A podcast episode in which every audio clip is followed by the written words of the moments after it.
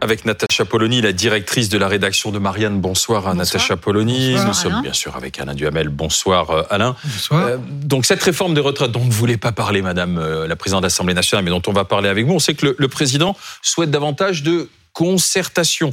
Il n'exclut pas pour autant une éventuelle dissolution de l'Assemblée nationale si jamais euh, il y a motion de censure et que tout est bloqué. Est-ce la bonne méthode? Écoutez, euh, la retraite à 65 ans, c'est euh, la réforme la plus symbolique euh, de la campagne médiocre présidentielle.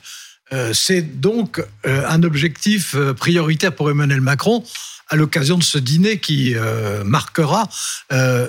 il a confirmé que ça devait se faire, que ça devait se faire au plus tard, au début de l'année prochaine, et que s'il le fallait, il était prêt à affronter une motion de censure, voire à agiter l'hypothèse d'une dissolution. Bon.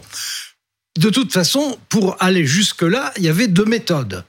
Il y avait une méthode, disons, bonapartiste et une méthode orléaniste. La méthode bonapartiste, ça consistait à faire voter un amendement dans la loi de financement de la sécurité sociale qui va être examiné dès le début du mois d'octobre. Et c'était brutal. Ça a fait la quasi-unanimité des syndicats, de tous les partis d'opposition, et d'une partie de la majorité. Et puis il y avait une autre méthode orléaniste qui consistait à dire il faut quand même dialoguer, il faut quand même trois parler, mois. il faut pas provoquer, que ça durera trois mois, mais au moins on pourra voir, c'est sur les modalités, il est possible d'assouplir ceci, d'imaginer cela, etc. Bon, à l'issue, lui, son tempérament, c'était de choisir la solution bonapartiste. Il est, euh, à l'issue du dîner, finalement, c'est la solution orléaniste qui l'a emporté, ben, en ce qui me concerne, je trouve que c'était la moins mauvaise solution. Mais ça, ça c'est une bonne chose de menacer, de dissoudre? Non, ce qui est intéressant, vous voyez, c'est qu'il a, il a réussi son coup, Emmanuel Macron. Il a réussi son coup, pourquoi? Ben, Parce qu'on est en train de discuter de la méthode. On n'est pas du tout en train de discuter du fond du problème, à savoir quelle par réforme que des retraites. L'objectif, mais oui, c'était mais la... du coup, sur la question de la méthode, en fait, Emmanuel Macron n'a pas complètement le choix, dans la mesure où là, il sait qu'il est dans un moment compliqué. Il n'est pas suivi par une part de sa majorité, notamment François Bayrou, mais d'autres au sein même de La République En Marche, qui trouvent que euh, passer en force maintenant serait une très mauvaise idée. À commencer Donc, par la présidente de l'Assemblée nationale qu'on vient d'écouter. Il achète du temps. Il achète du temps. Mais vous aurez remarqué qu'il a parlé de concertation, il n'a pas parlé de négociation, ce qui n'est pas du tout la même chose. Donc, en gros, on est sur une façon, une fois de plus, de se donner une apparence que vous appelez orléaniste, en gros une apparence de concession, de discussion. Souple. Il y a zéro discussion. Et le problème, c'est de savoir sur le fond ce que c'est que cette réforme et si on peut discuter avec les partenaires sociaux pour décider si réellement elle est nécessaire, s'il faut la faire comme ça, ou si on n'a pas oublié toute une part du problème. Et ça, il n'y a rien là-dessus.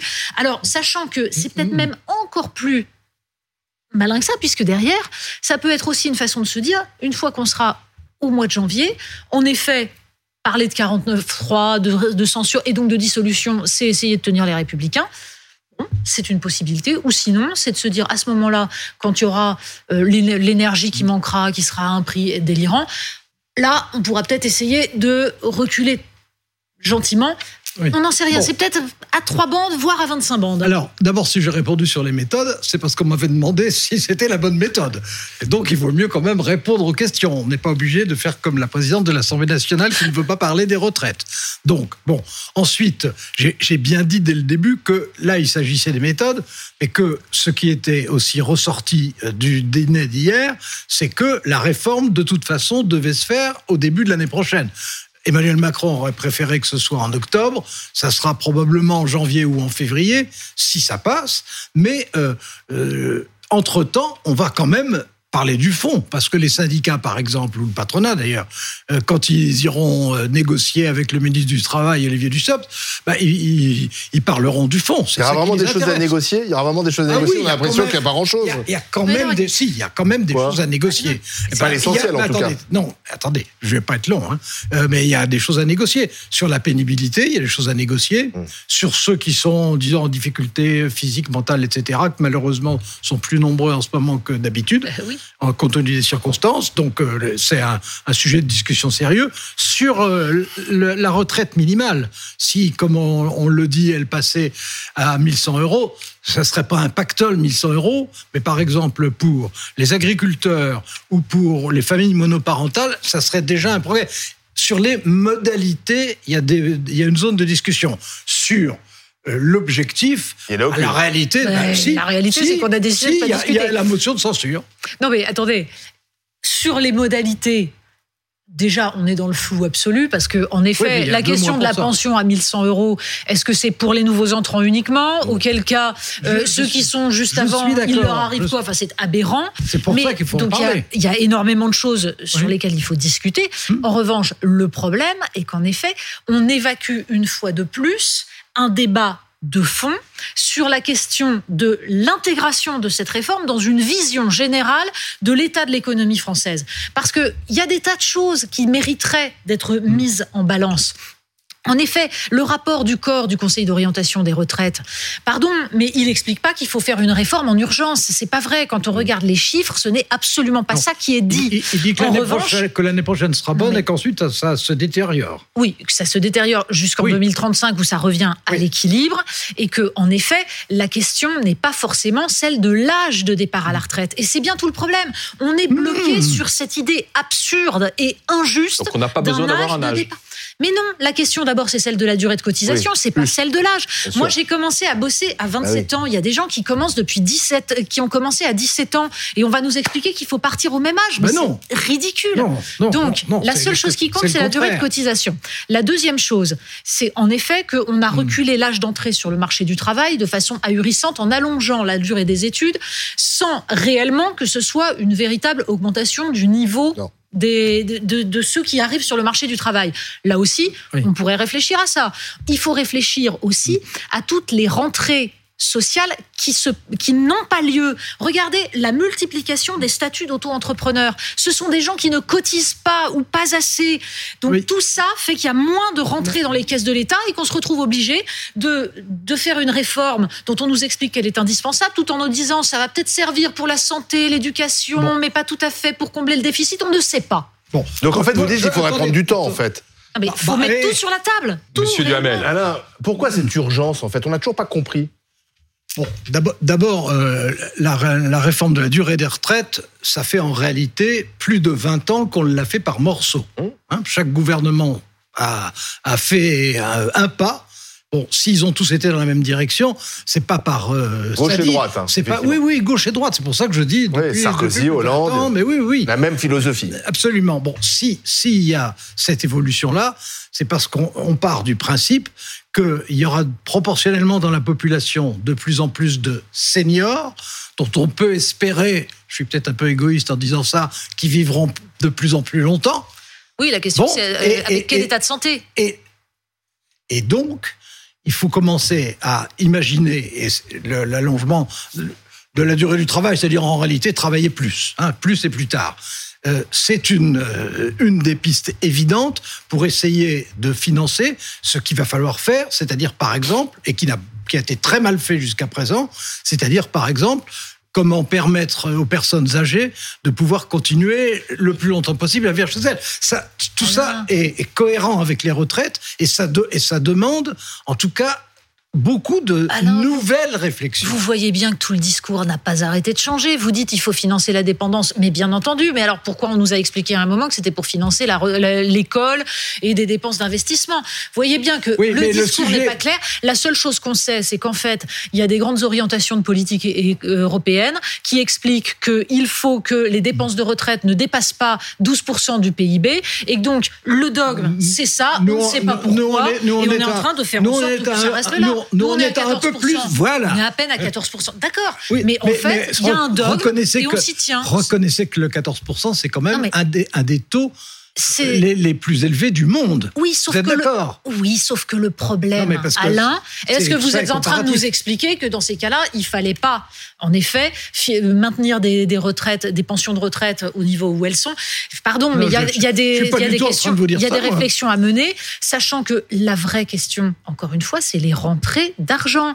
C'est le fait qu'on a mis trop de gens en pré-retraite parce qu'on a voulu se débarrasser des seniors. Ça, c'était dans une pas- période voilà. nettement antérieure. Paye la désindustrialisation et donc maintenant on va expliquer aux gens qu'il faut qu'ils travaillent plus longtemps parce que en fait on manque de Et- ressources. et- donc travaillons plutôt Écoutez, sur les ressources. Après avoir quand même beaucoup dépensé. Parce qu'on a quand même beaucoup dépensé aussi. Non, mais, Mais oui, Alain.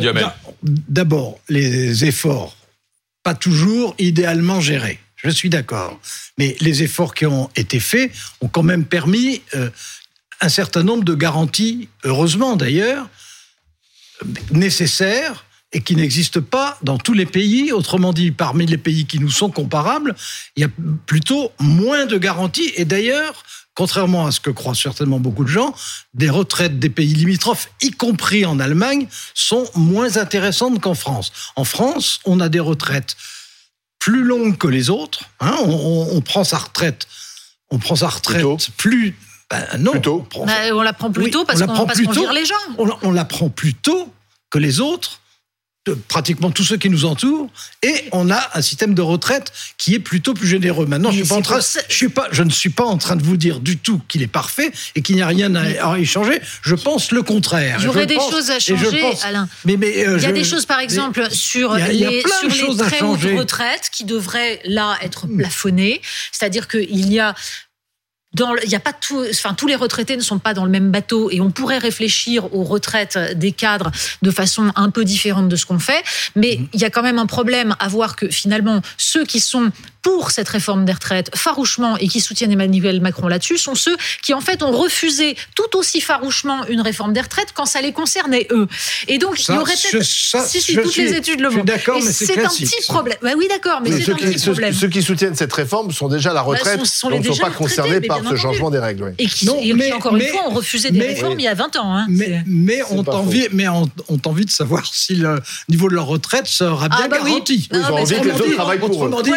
Chacun, chacun pense pour soi, mais c'est exactement Oui, comment. enfin- Non, mais- c'est comme en matière fiscale. On aime les impôts des autres. On trouve que c'est très bien pour les autres. On les aime pas pour soi. En matière de retraite, c'est la même chose. Chacun pense évidemment à lui. Ce qui est intéressant, c'est que les jeunes sont les plus opposés à cette réforme dans les sondages. Euh, oui, c'est pourtant qu'ils- eux qui sont euh, Parce qu'ils ont bien impactés. compris, en effet, que ça entre dans une réflexion plus globale sur la question de l'état du marché du travail, sur Mmh. la question de, du nombre d'heures qu'on va travailler tout au long de sa vie et donc de la possibilité de trouver un emploi qui soit un emploi stable, qui permette de cotiser. Notamment, ça- notamment pour les plus de 50 ans. Et notamment, c'est ce que je vous disais, c'est-à-dire que quand on vire les gens parce qu'on estime qu'au-dessus de 50 Oui, oui, ans, ça ils coûte coûtent cher, trop cher, collectivité. faut pas venir se plaindre ensuite je que l'âge de, la retraite soit bas. incom- c'est- Et incompatible. c'est incompatible avec euh, Donc, la réforme des retraites. Il faut réfléchir à l'ensemble de la durée du travail, il faut réfléchir à l'assiette des cotisations, il faut réfléchir aussi à la façon dont on fait rentrer de l'argent, donc dont